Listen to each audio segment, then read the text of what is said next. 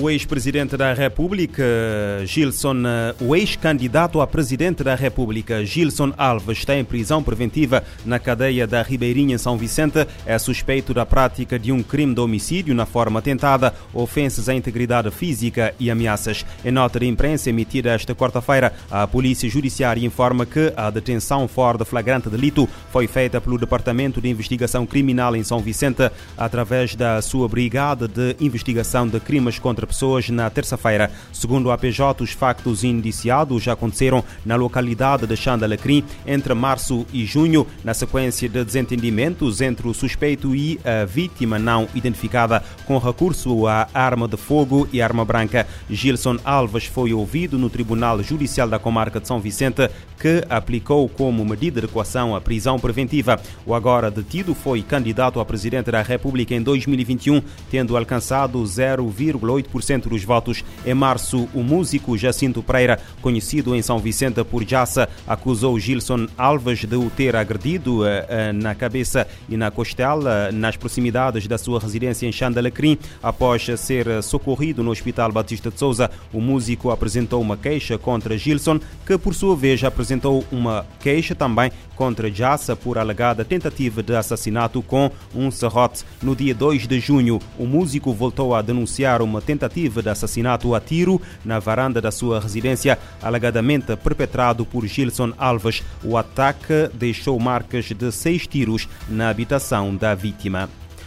O número de mortos no massacre de uh, Chakaola, floresta keniana, onde se reunia uma seita que defendia o jejum extremo para encontrar Jesus Cristo, subiu para 318 com a descoberta hoje de mais 15 corpos. Anúncio feito eh, pela polícia. O comissário da Polícia Regional da Costa do Quênia confirma a descoberta de mais corpos e o aumento para 318 registados desde o início das eh, exumações na floresta de eh, Chakaola em abril que se encontram agora na sua terceira fase. Em declarações publicadas pelos meios de comunicação social locais, o responsável policial afirmou que o número de pessoas resgatadas com vida é de 95, enquanto o número de pessoas dadas como desaparecidas como desaparecidas é agora de uh, eh, 613. A polícia caniana acrescenta que foi detido um novo suspeito, elevando para 36 o número de pessoas detidas no âmbito do massacre.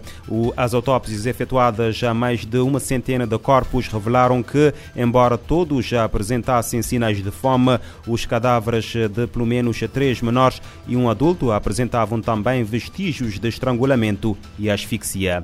Em Moçambique, os serviços eh, meteorológicos avisam que o país deve se preparar para seca no centro e no sul, mas também para chuvas acima do normal no norte. Eh, Bernardino eh, Natumbo, climatologista do Instituto Nacional de Meteorologia, explica que Moçambique é um país que, devido à sua localização, está exposto a impactos significativos decorrentes do fenómeno natural El Niño. Em entrevista à Lusa, o especialista explica que o que está a acontecer em uh, concreto no país devido a este fenómeno.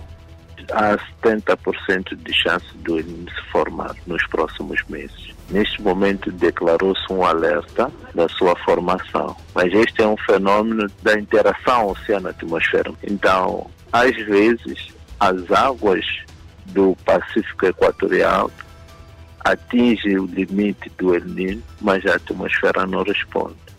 Então nós estamos com alguma dificuldade de dizer quando exatamente que é que isso vai acontecer, porque vai depender da resposta da atmosfera. Mas os dados recentes indicam que chegaremos lá, uma vez estamos a 70% da chance da sua formação, ainda este ano.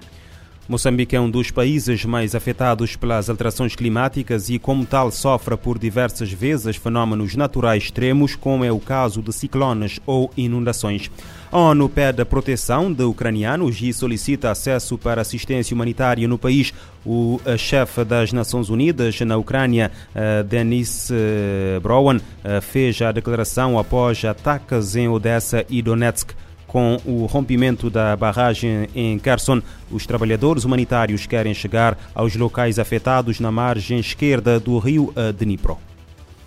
Após os ataques em Odessa, o escritório da ONU na Ucrânia voltou a declarar que estruturas civis não podem ser alvos de guerra.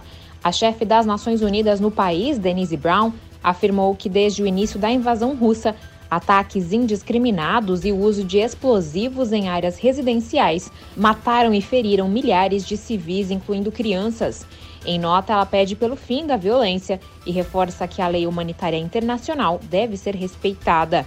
Segundo agências de notícias, forças russas dispararam mísseis contra a cidade de Odessa, no sul da Ucrânia, e bombardearam a região leste de Donetsk, resultando em pelo menos seis mortes.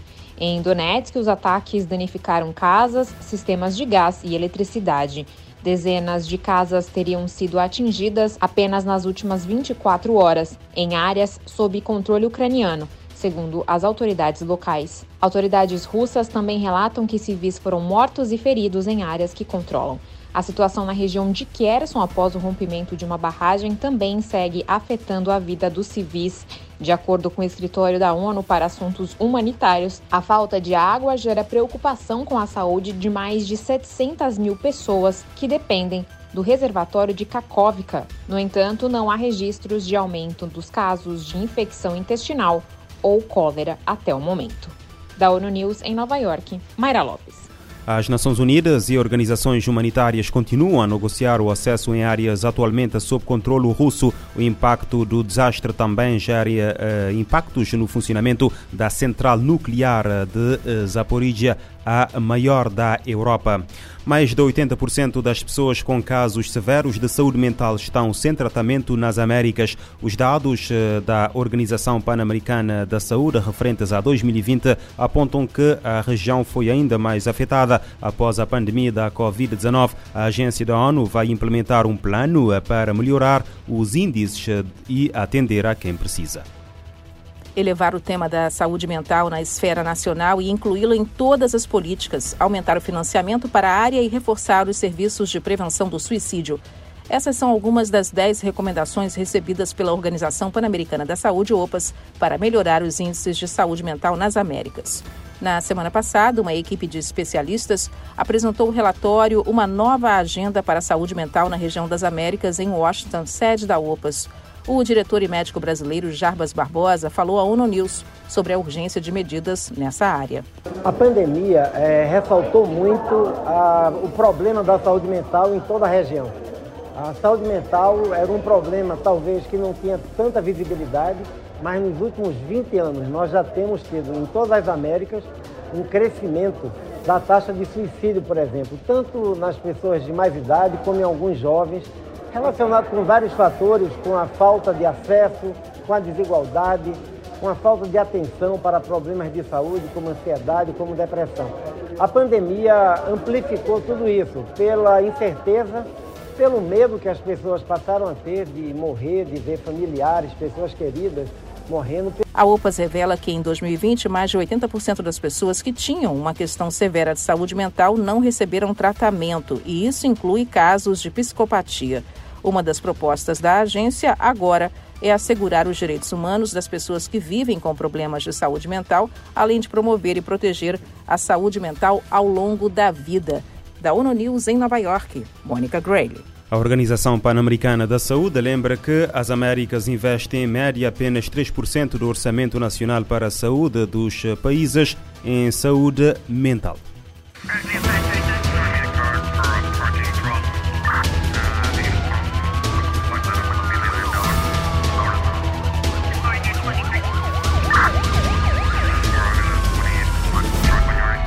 Este programa está disponível em formato podcast no Spotify e em radiomorabeza.cv.